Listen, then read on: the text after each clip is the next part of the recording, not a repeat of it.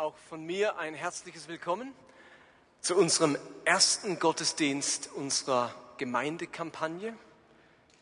Das ist Gemeindekampagne, das klingt so fremd vielleicht für den einen oder anderen, aber wir haben in den letzten Jahren immer wieder solche Gemeindekampagnen gemacht und eigentlich sehr gute Erfahrungen damit gesammelt. Wir haben Leben mit Vision gemacht, Liebe in Aktion, Stille, Gott erleben, haben wir letztes Jahr gemacht. Und all diese Kampagnen haben uns geholfen, uns miteinander über einen bestimmten Zeitraum auf ein bestimmtes Thema zu konzentrieren, an etwas dran zu bleiben.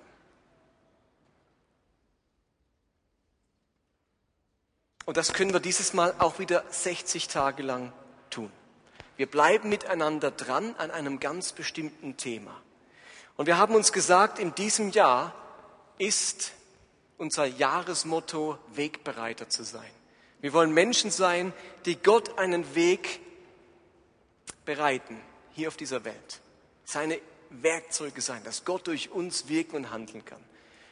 Wir wollen gleichzeitig Menschen einen Weg zu Gott bereiten, dass es Menschen leicht fällt, immer leichter fällt, diesen Gott zu finden.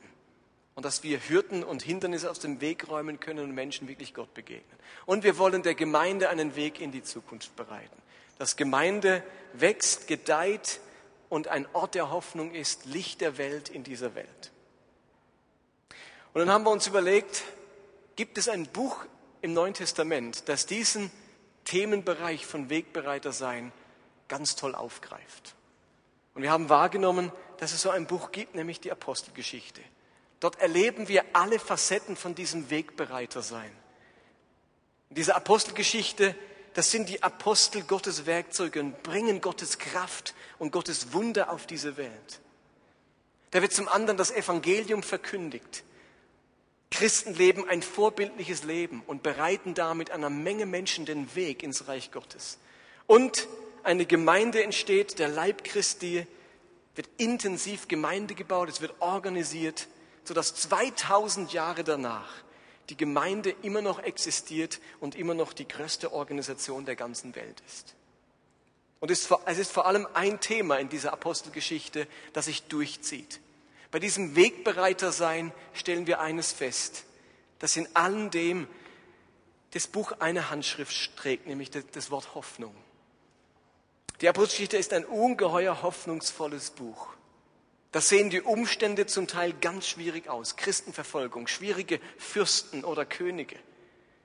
Die Apostel hatten mit großen Schwierigkeiten zu kämpfen, innergemeindlich, außerhalb der Gemeinde. Es gab Konflikte, die Feinde haben gelauert, es hat sich Verfolgung ereignet und trotz allem siegt in diesem Buch immer wieder die Hoffnung. Und darum werden wir in den kommenden 60 Tagen miteinander unterwegs sein zu dieser Hoffnung. Wir wollen Hoffnung schöpfen aus diesen Geschichten der Apostel. Wir wollen uns anstecken lassen von der Zuversicht dieser ersten Christen. Und wir wollen lernen, auch ganz persönlich in unserer heutigen Zeit hoffnungsvoll zu leben. Und für diese Kampagne bekommt ihr Material. Wir haben uns entschlossen, euch drei Sachen mitzugeben. Neben dem, dass die Idee ist, in den Kleingruppen, die sich bei uns unter der Woche treffen, das Thema nachzubesprechen, an diesem Thema miteinander dran zu bleiben, bekommt ihr drei Sachen an die Hand. Das eine ist ein Kampagnenbuch. Wir lesen miteinander ein Buch während dieser Kampagne. Und wir lesen diesmal kein Buch von irgendeinem Autor. Nicht von Rick Warren oder sonst jemand, sondern der Autor heißt Lukas. Jetzt denkt ihr, wie ich Lukas, wie heißt er mit Nachnamen? Ich weiß es ehrlich gesagt nicht, wie sein Nachname ist. Ich weiß nur, dass er Arzt war und ein Begleiter des Apostel Paulus und er hat ein wunderbares Buch geschrieben, eben die Apostelgeschichte. Und wir lesen in diesen 60 Tagen nicht irgendein Buch, sondern wir lesen miteinander die Apostelgeschichte hier in dieser Bibel drin. Und jeder bekommt solch eine Bibel. Und die Idee ist, dass wir alle mal aus der gleichen Übersetzung lesen. Auch für die Kleingruppe ist das hilfreich, wenn einer liest und der andere hat eine ganz andere Übersetzung, denkt er, wo ist er jetzt gerade? Ich komme gar nicht mit. Alle haben wir die Genfer, neue Genfer Übersetzung im Neuen Testament, die Hoffnung, äh, die gute Nachricht Bibel im Alten Testament. Und die ist Bestandteil unserer Kampagne in 60 Tagen die Apostelgeschichte durchlesen. Hat 28 Kapitel, könnt ihr euch ausrechnen, ungefähr ein halbes Kapitel am Tag. Das bekommt ihr. Zum anderen bekommt ihr ein Kampagnenbooklet. Ein Büchlein. Wir haben ein kleines Buch geschrieben mit 48 Seiten zu dieser Kampagne. Da drin hat es Material über die Apostelgeschichte. Es hat Artikel drin, wie man die Bibel lesen kann. Wenn man jetzt die Bibel liest, muss man sich auch fragen, wie macht man denn das genau? Es hat einen Bibelleseplan drin und es hat das gesamte Kleingruppenmaterial drin für die Hauskreise. Es hat ein bisschen was zu unserer Gemeinde drin. Und die Rückseite ups, dieses Büchleins, das sind die 150 häufigsten Worte des Neuen Testaments. Und je häufiger das Wort vorkommt, desto größer ist es dargestellt. Und vielleicht sieht man es von der Ferne, welche drei Worte, vier Worte sind die größten? Könnt ihr das lesen? Also hier steht Jesus ganz groß, Gott ganz groß, logisch. Und das dritte, das häufigste Wort im Neuen Testament ist Sprach. Und das bringt zum Ausdruck, um was es in der Bibel geht. In diesem Neuen Testament sind die häufigsten Worte Jesus, Gott sprach. Jesus und Gott spricht durch dieses Buch. Und das wollen wir erleben in diesen 60 Tagen, dass Jesus und dass Gott zu uns sprechen, wenn wir dieses Buch lesen. Und das Dritte, was er bekommt, ist ein kleines Buchzeichen. Wir haben so ein Buchzeichen kreiert mit so zwei Magneten, klack, und dann ist das in eurer Bibel drin und ihr findet die Stelle, wo ihr aufgehört habt zu lesen, leicht wieder. Das ist das ganze Material. Und ich sage auch gleich dazu, wir hatten Unkosten von circa 1200 Franken für die Kampagne. Wir haben uns überlegt, wenn jeder ungefähr, wenn 100 Leute 12 Franken, also 100 Leute mitmachen, jeder zahlt 12 Franken, dann haben wir die Unkosten drin. Deswegen ähm, würden wir gerne 12 Franken für diese drei Sachen bekommen. Wir bekommen eine ganze Bibel dafür und ein Buch und ein Buchzeichen. Also das kann man dann nach, der, nach dem Gottesdienst hinten an unserem Kampagnentisch mitnehmen. Okay, steigen wir miteinander ein in die Apostelgeschichte. Ist er da parat? Und nach der Predigt gibt es dann eine kräftige Anbetungszeit nochmal. Der griechische Titel der Apostelgeschichte lautet wörtlich Praxeis Apostolon. Wörtlich die Taten der Apostel oder die Praxis der Apostel. Praxis, kommt das Wort die Praxis her. Nicht Theorie, sondern Praxis. Das ist jetzt kein Buch über eine Theorie. Das ist ein Buch über die Praxis. Man könnte sagen, die Apostel gehen an die Arbeit. Jetzt geht's los. Ein bis drei Jahre Ausbildung bei Jesus und jetzt geht's los. Doch bevor die Apostel jetzt an die Arbeit gehen und von ihrer Hingabe, von ihren Predigten, von ihren Missionsreisen, ihren Wundern und ihrer Unerschrockenheit berichtet wird, musste sich im Leben dieser Apostel erst etwas verändern. Lass uns zunächst einmal die Ausgangslage betrachten. In welchem Zustand haben sich unsere Jünger und Christen befunden am Anfang der Apostelgeschichte? Die Jünger, die waren ja lange Zeit jetzt mit Jesus zusammen gewesen und es hat sich eine Begeisterung, ein fester Glaube bei diesen Aposteln entwickelt. Sie haben ihren Beruf aufgegeben, ihre Sicherheiten und sind diesem Jesus nachgefolgt. Und jetzt passiert für sie das Nicht-Verständliche, dieser Jesus wird gekreuzigt und begraben. Und die Jünger sind zutiefst verwirrt. Sie sind betroffen. Sie wissen zwar um die Ankündigung der Auferstehung, aber das Ganze hat sie zutiefst verunsichert.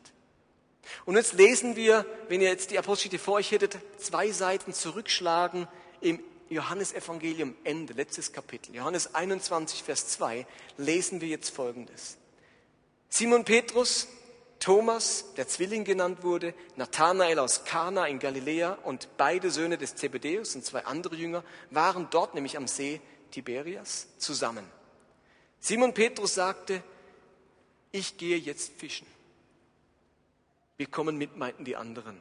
Sie stiegen ins Boot und fuhren hinaus auf den See. Aber während der ganzen Nacht fingen sie keinen einzigen Fisch. Jesus ist gestorben, die Jünger sind verunsichert und jetzt macht Petrus den Vorschlag, ich weiß auch nicht, was wir machen sollen. Wisst ihr was? Ich gehe wieder fischen. Was passiert ist, der Alltag hat die Jünger wieder. Sie sind wieder gelandet im Alltag. Einige Jünger, die waren ihr Leben, in ihrem alten Leben eben Fischer gewesen. Und jetzt kehren die Jünger zurück zu ihrem Alltag. Der Alltag hat sie wieder. Bis jetzt haben sie von Luft und Liebe gelebt. Ich könnte sagen, von Glaubensluft und von Gottes Liebe gelebt. Und jetzt fühlen sie sich in ihrer Nachfolge irgendwie verlassen, einsam, nicht besonders verheißungsvoll sieht ihre Situation aus. Und steht ihr, plötzlich hat sie der Alltag wieder. Sie kehren zurück zu ihrem alten Beruf zur Fischerei. Und ich möchte euch heute Abend fragen, wie sich dein Glaube anfühlt. Könnte es sein, dass er sich so anfühlt wie bei den Aposteln ganz am Anfang der Apostelgeschichte? Bist du noch in deinem Leben in der Phase großer Begeisterung und leidenschaftlicher Nachfolge? Oder hat dich nach Jahren des Christseins der Alltag wieder? Und ihr versteht, was ich meine mit der Alltag hat mich wieder. Ich meine damit nicht, dass wir nicht im Alltag Christen sein sollen und dass nicht jeder von uns einen Alltag hat. Aber wenn ich meine, der Alltag hat mich wieder, dann heißt das, dass etwas anderes mein Leben bestimmt und mein Lebensrhythmus und mein Lebensinhalt und meine Fixierung und meine Begeisterung als Jesus. Der Alltag hat mich wieder. Und ich bin verwurstelt und verwickelt in alle möglichen Dinge des Alltags, denn so ging es den Jüngern. Ich entdecke bei so vielen Christen ein wachsendes Maß an Ernüchterung, an zufriedener Bequemlichkeit, an Abnutzungserscheinungen in ihrem Glauben. Der Alltag hat sie so sehr wieder, dass man ihm kaum mehr Zeit abbringen kann für das Gebet oder die Bibel oder christliche Gemeinschaft oder für den Dienst im Reich Gottes. Der Alltag hat uns so sehr wieder im Griff, dass wir ihm kaum Zeit abbringen können für die Dinge, die eigentlich unseren Lebensstil bestimmen sollten. Man ist zu sehr verstrickt in die Sorgen des alltäglichen Lebens. Wo sich der Glaube einst verbunden hat mit Leidenschaft und Feuer und Energie, da ist er heute vor allem ideologischer Bestandteil meines Alltags, aber nicht prägender Lebensstil. Und zu alledem erleben wir wie die Jünger, die jetzt fischen gehen und nichts fangen, dass dieses Zurückfallen in den Alltag auch eine ganz unfruchtbare Angelegenheit ist. Man fängt nichts, man hat da keine Erfolge.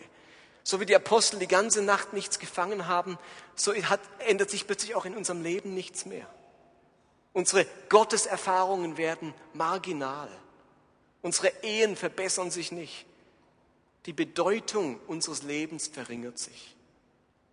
Und ich weiß nicht, wo du heute stehst, aber wenn dir so geht, dann können wir vielleicht etwas von dieser Apostelgeschichte lernen. Denn in der Apostelgeschichte, da entdecken wir, wie aus diesen Aposteln die der Alltag wieder hatte, dann doch kraftvolle, energievolle und leidenschaftliche Jünger Jesu wurden, die dann die Welt auf den Kopf gestellt haben.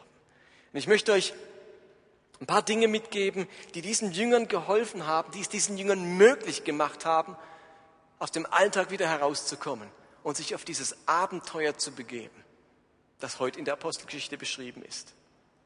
Und das Erste, das Erste, was die Jünger erleben, um rauszukommen aus ihrem Trott, um wieder ins Spiel zu kommen, ist, sie hören ganz neu vom Reich Gottes, von der Herrschaft Gottes. Also die erste Sache, die die Jünger zurückbringt auf Kurs, zurückbringt auf den Weg der Hoffnung, war das Hören von Gottes Herrschaft. Wir lesen in Apostelgeschichte 1, Vers 3, also gleich im dritten Vers. Jesus steht auf und jetzt ist er mit den Jüngern zusammen. Und da heißt es, ihnen, den Aposteln, hat er nach seinem Leiden durch viele Beweise gezeigt, dass er lebt. 40 Tage hindurch ist er ihnen erschienen und hat vom Reich Gottes gesprochen. Also nach seiner Auferstehung ist Jesus noch 40 Tage auf der Erde geblieben und hat mit seinen Jüngern über das Reich Gottes gesprochen. Und ihr Lieben, wenn ich das so sage, dann klingt das im ersten Moment vielleicht ein bisschen theoretisch. So als hätte er mit den Jüngern ein theologisches Seminar zum Thema Reich Gottes abgehalten. Aber der Begriff Reich Gottes, der bedeutet in Wirklichkeit griechisch Basileia tu Teu. Also das Reich, die Königsherrschaft, die, das Regieren, das Herrschen von Gott. Wenn Jesus vom Reich Gottes erzählt, dann erzählt er nicht von einem theologischen Begriff, das Reich Gottes, sondern erzählt er, wie es zugeht, was passiert, was sich ereignet, wenn Gott herrscht. Wenn Gott herrscht, wenn Gott der König ist, wenn Gott regiert, wenn Gott auf der Bildfläche erscheint, dann passiert das und das und das. Er erzählt ihnen 40 Tage lang, was los ist, was passiert, wenn Gott die Herrschaft hat. Es ist der Zustand, wenn Gott die Kontrolle hat und wenn Gottes Willen auf Erden geschieht wie im Himmel. 40 Tage lang hat Jesus den Jüngern erzählt, was alles passieren kann. Er hat ihnen beschrieben, wie sich die Welt verändern kann, wie sich das Schicksal von Menschen verändern kann, wie das Böse überwunden werden kann, wie die Liebe Gottes aussieht und wie die Pforten der Hölle der Herrschaft Gottes nicht standhalten werden. 40 Tage lang hat Jesus die Apostel daran erinnert, zu welch ungeheuren Dingen die Kraft Gottes in der Lage ist. Und dass denen, die glauben, nichts unmöglich ist. Und später in der Apostelgeschichte ist das immer wieder passiert. Die Apostel wussten, wir müssen immer wieder die Geschichten hören. Wir müssen immer wieder erzählt bekommen, was los ist, wenn Gott herrscht. Inmitten der schwierigen Welt, damals wie heute, wo ganz vieles danach aussieht, als würde Gott nicht herrschen, muss man immer wieder hören, was los ist und wie es aussieht, wenn Gott herrscht. Steht ihr, wir haben so den Eindruck, wenn wir die Apostelgeschichte lesen, als wäre das eine Welt voller Zeichen und Wunder. Aber das war nur eine ganz kleine Welt der Apostel in einer riesigen römischen Welt und jüdischen Welt in der ganz viel andere Dinge geschehen sind, in der Menschen, Juden wie Christen verfolgt wurden, hingerichtet wurden, wo es politisch schwierig war, soziale Unruhen gab, große Armut gab. An ganz vielen Orten hat man sich gedacht, was für eine schreckliche Welt. Und das hat auch die Apostel geprägt und die Apostel verängstigt und vielleicht entmutigt. Und sie mussten immer wieder hören, Geschichten hören, wie die Welt aussehen kann, wenn Gott herrscht. Und uns geht's doch heute genauso. Jeder von euch könnte x Beispiele aufzählen aus seinem nächsten Bekanntenkreis, wo Krankheiten, Tod, Unfälle, Arbeitslosigkeit das Leben erschüttert haben. Und wir hören von globalen Dingen, wie jetzt in, in Japan, wo die Welt erschüttert ist. Man denkt sich, was für eine böse, heillose Welt. Und man kann entmutigt werden und hoffnungslos werden. Und die Jünger, die Apostel mussten, gleich in Vers 3, von Jesus 40 Tage lang erzählt bekommen, was los ist, wenn Gott herrscht. Und in Apostelgeschichte 15 findet mal ein großes Konzil statt, wo sich alle Apostel und Jünger treffen in Jerusalem. Und dann heißt es, Vers, Kapitel 15, Vers 12, was Petrus sagte, brachte die Versammelten zur Ruhe. Und die ganze Gemeinde hörte aufmerksam zu, wie Barnabas und Paulus nun von all den Wundern und außergewöhnlichen Dingen berichteten, die Gott durch sie unter den, unter den Nichtjuden getan hatte. Es waren schwierige Zeiten. Und man hat nicht gewusst, überlebt dieses Christentum? Schaffen wir es? Wer ist stärker? Gott oder die Römer? Die Kirche oder das Judentum? Und es waren schwierige Zeiten. Und dann kommt dieser Petrus und äh, dieser Paulus und dieser Barnabas von der Missionsreise und alle sagen, erzählt uns, was Gott am tun ist. Wir brauchen irgendwie ein paar Geschichten, die unseren Glauben wieder beleben, die uns wieder Hoffnung machen, die uns zeigen, es geht doch und wenn die Welt noch so finster ist, Gott ist hier und dort und da am Wirken und die Lichtstrahlen Gottes kommen herab in eine finstere Welt. Immer wieder haben Christen erzählt, was Gott am tun ist. Ich glaube, dass auch wir das nötig haben auch wir müssen immer wieder hören, was Gott tun kann, zu was er in der Lage ist. Solche Geschichten, die stärken unseren Glauben, die speisen unsere Erwartungen, die fördern unsere Hingabe, die schüren unsere Leidenschaft. Wir reden von der Herrschaft Gottes, indem wir uns zum einen deutlich machen, was Gott alles in der Bibel getan hat. Und dass er derselbe ist gestern, heute und in Ewigkeit. Deswegen lesen wir jetzt miteinander 60 Tage Geschichten von dem, was Gott getan hat. Die Apostelgeschichte ist voll von Stories, was dieser Gott auf dieser Welt tun kann. Und zum Zweiten reden wir von Gottes Herrschaft, indem wir uns gegenseitig die Geschichten erzählen, die Gott heute unter uns tut. Aber ihr Lieben, wir trocknen aus. Wir fallen zurück in die Gewöhnlichkeit des Alltags, wenn wir nicht immer wieder hören, was unser Gott tun kann und tun möchte. Und ich musste für mich eine Entscheidung treffen. Damit man, damit diese Geschichten uns motivieren, uns entzünden, muss man ihnen glauben. Versteht ihr?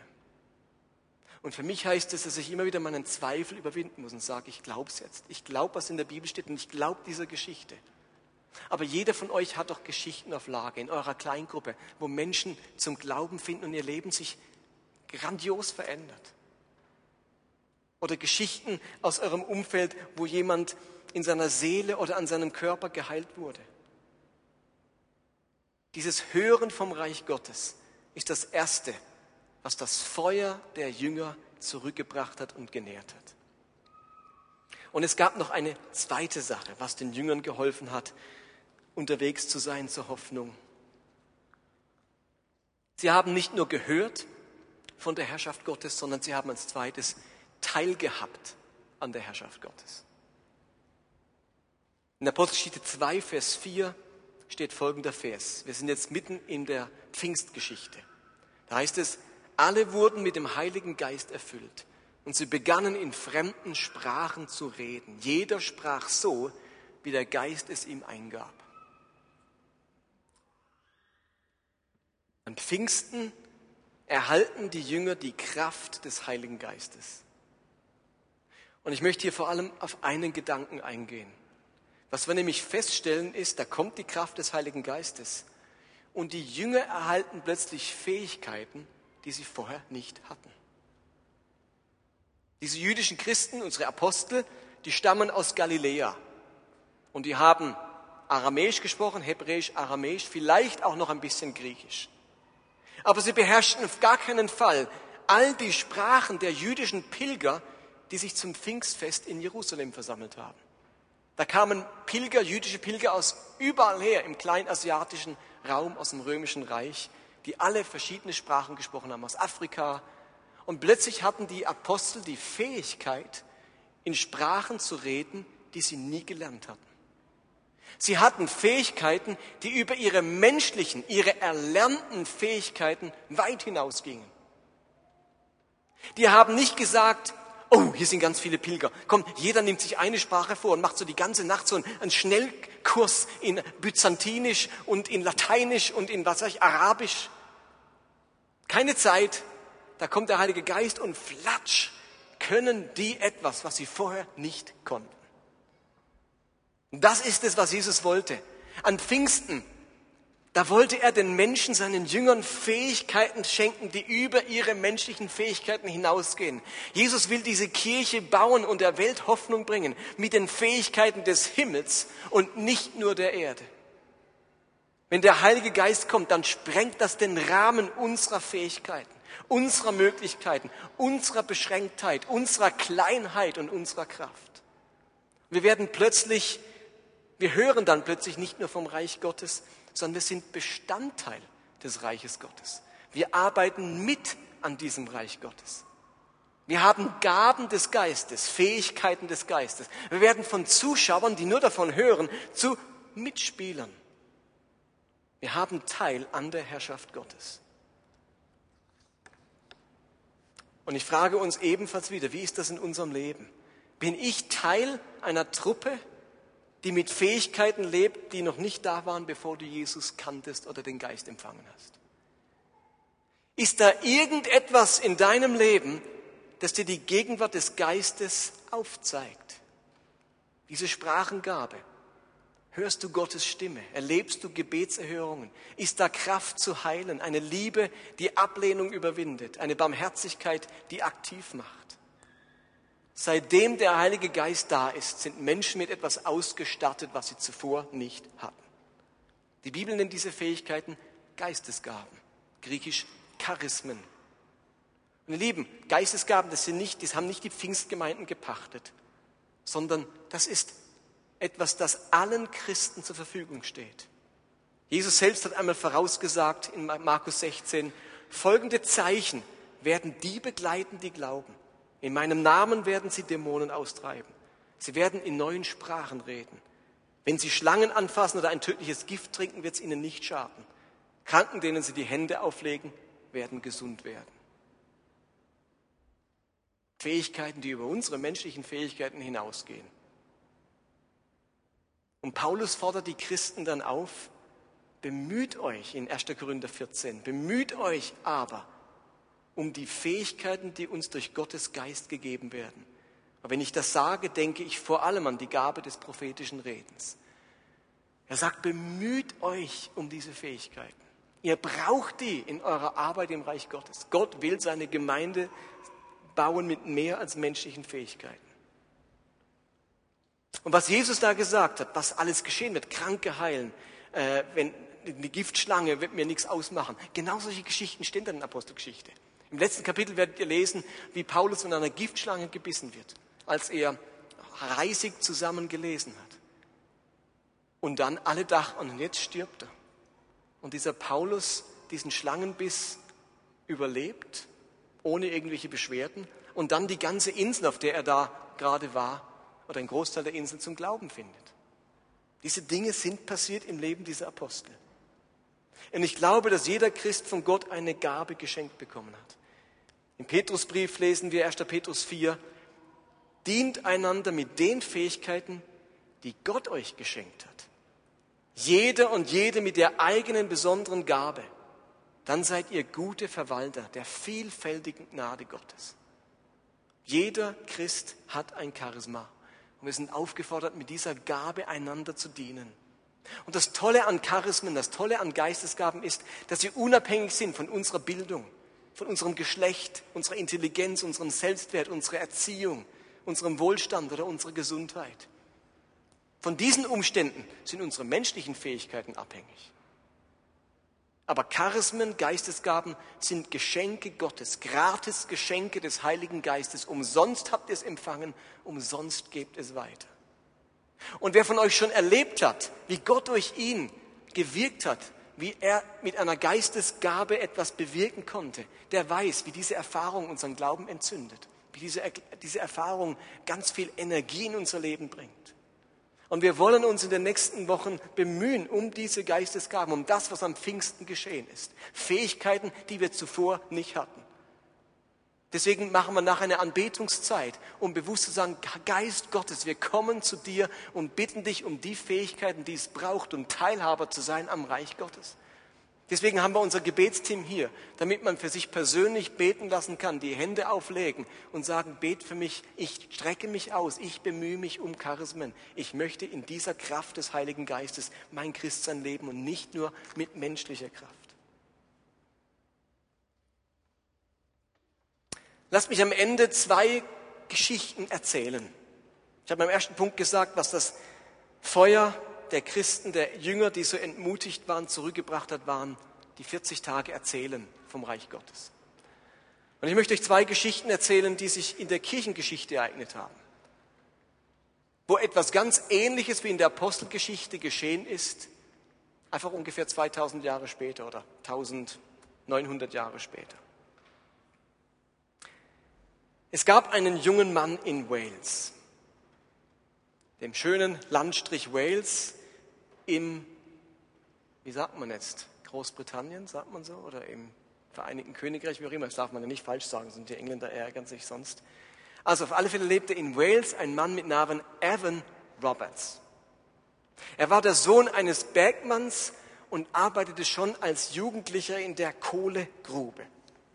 Er war intensiv gläubig, er liebte die Bibel und in den Pausen, den wenigen Pausen, die es da gab in dem Bergwerk, sah man ihn nie ohne seine Bibel.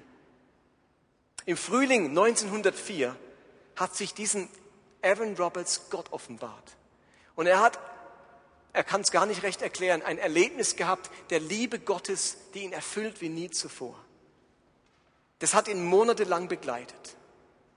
Einige Zeit nach diesem Erlebnis hat er sein Theologiestudium angefangen. Und gleich zu Beginn im ersten Semester seines Studiums hat Gott ganz stark zu ihm geredet. Er soll zurückgehen in seine Heimatstadt und dort den jungen Leuten das Evangelium verkündigen. Und so ging er Ende des ersten Semesters, wahrscheinlich in den Semesterferien, als 26-Jähriger im November 1904 in die Stadt, wo auch immer hin, kann ich kaum aussprechen, und predigte in der dortigen Kirche. Und jetzt erleben die Menschen dort ihr Pfingsten. Ein Mensch nach dem anderen bekehrte sich und das mit außerordentlichen Folgen.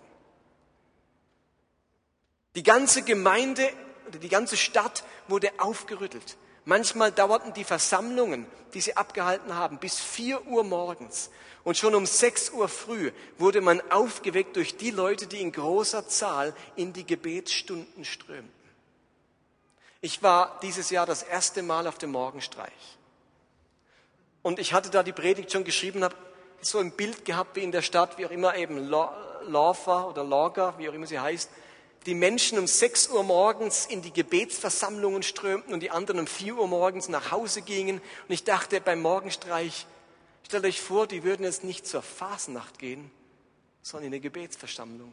Und die anderen würden gerade von einer Erweckungsveranstaltung nach Hause laufen. Wäre doch der Hammer sowas. Fast die gesamte Bevölkerung der Stadt verwandelt sich in eine Masse von Betern. Der Aufbruch wurde auch die singende Erweckung genannt. Denn Menschen wurden durch Gesang für Jesus gewonnen. Und sie strömten über in Liedern, wenn sie Jesus gefunden hatten. Die haben gar nicht so viel gepredigt, die haben gebetet und gesungen. Und die Texte der Lieder haben die Menschen so überführt, dass sie in Tränen ausbrachen, ihr Leben verändert haben und ihnen einfach Lieder gekommen sind. Die haben sich auch nicht durch ein Gebet bekehrt, die haben durch Lieder sich bekehrt. Die haben gerade ein Lied auf die Lippen bekommen und losgesungen. Und Menschen haben ihr Leben radikal verändert. Lang ausstehende Schulden wurden bezahlt, gestohlene Güter zurückgegeben, Preisfechter, Spieler, Schankwirte und und andere Leute dieser Art, die selten im gewöhnlichen Leben vom Wort Gottes erreicht wurden, kamen zum Glauben. Den Richtern in der Stadt schenkte man nach dortigem Brauch weiße Handschuhe, weil es keine Rechtsstreitigkeiten mehr zu schlichten gab. Die Wirtshäuser waren leer. Man hörte keine Flüche mehr, so dass behauptet wurde, die Pferde in den Bergwerten würden die Sprache ihrer Lenker nicht mehr verstehen und die Arbeit verweigern. Das Lesen leichter Romanlektüre hörte auf und überall wurde stattdessen die Bibel studiert. In den Bergwerken wurden Gebetsversammlungen gehalten und in den Eisenbahnzügen, Straßenbahnen und an anderen Orten hörte man nur noch das eine Gebetsthema, die Erweckung. Fabrikaufseher mussten bezeugen, dass die Arbeiter seit der Erweckung viel mehr leisteten als je zuvor. Und es tut mir leid, dass ich das sagen muss, Fußballclubs wurden aufgelöst, weil die bekehrten Mitglieder bessere Freuden kennengelernt hatten als Fußballspielen. Eine Theatergesellschaft musste abziehen aus Mangel an Zuschauern, weil alle Welt jetzt betete. Einmütig entsagten die Bekehrten dem Trunk. Innerhalb von zwei Monaten bekehrten sich 70.000 Menschen. Und diese Erweckung hat sich ausgebreitet über die ganze Welt. Ein junger Schwede war dort und hat das in nach Schweden, nach Uppsala gebracht und die Erweckung begann in Schweden. Ein junger Amerikaner war dort und brachte die Geschichte ähm, nach Los Angeles. Und dort ist dann im Lauf der Zeit etwas entstanden, Azusa Street Revival, wo die Pfingstbewegung dann entstanden ist. Das war eine grandiose Sache. Da ist etwas geschehen wie in der Apostelgeschichte. Da sind an einem Tag 3000 Menschen zum Glauben gekommen, lesen in Apostelgeschichte 2. Aber wir müssen nicht bis nach Wales gehen. Auch in der Stadt Basel ist so etwas Ähnliches passiert. Es ist gerade mal 80 Jahre her. Da ist man auch in unserer Stadt Basel diesem lebendigen Glauben und dieser Kraft des Heiligen Geistes begegnet. Da gab es auch einen jungen Mann, ein Mann mit Glauben, mit Mut und Ausdauer. Auch er war 26 Jahre alt, als er 1931 als evangelischer Pfarrer an die Kirche Ökolampart kam. Kennt ihr alles? Ök, ne? Mit 26 wurde er dort evangelischer Pfarrer. Und er predigte eine kraftvolle Botschaft. Und er nahm kein Blatt vor den Mund wenn es um soziale Probleme gab, um die Lage der Arbeiterschaft und um die Sorge um den Frieden. Ab 1938 erinnerte er an die Schweizer an ihre Mitverantwortung für das Schicksal jüdischer Flüchtlinge. Seine Predigten waren so kraftvoll, dass viele Jahre das Ök besser besucht war als das Basler Münster. Der Saal im Ök war bis ganz hinten gestuhlt, also da waren diese Korpusse, die heute dort stehen, noch nicht da. Die Empore voll besetzt und alle übrigen Zimmer waren ebenfalls voll und mit Lautsprechern wurde die Predigt hinübertragen. Die Tram Nummer 6, habe ich schon gesagt, wie der Mann heißt? Ah. Dieser Mann hieß Walter Lüthi. Walter Lüthi war dieser Pfarrer, der im Ök Pfarrer war. Und die Tram Nummer 6, die von Rien bis nach Allschwil fährt, die wurde umgetauft, natürlich nicht offiziell, inoffiziell, zum Lüti-Tremli. Weil jeden Sonntagmorgen eine Unmenge Menschen in die Tram Nummer 6 einstieg, um zum Lüti ins Ök zu fahren und die Predigt zu hören. Menschenleben haben sich verändert. Seine Predigten wurden in unzählige Sprachen übersetzt. Und der Hunger in dieser Stadt nach Gottes Wort und nach Gemeinschaft hat sich deutlich erhöht. Jeden Sonntagmorgen hatten hunderte Menschen etwas Besseres zu tun, als zu Hause im Bett zu bleiben. Eine kleine Erweckungsgeschichte in unserer Stadt Basel, gerade mal 80 Jahre her. Aber ihr Lieben, der Star war nicht Walter Lüthi, nicht Evan Roberts, nicht Paulus, nicht Barnabas, nicht Petrus. Der Star war der Heilige Geist. Es war sein Werk, sein Wirken, seine Initiative. Gott braucht nicht unsere Kraft, nicht unsere Weisheit. Er braucht nicht unsere Rhetorik und nicht unsere Bildung.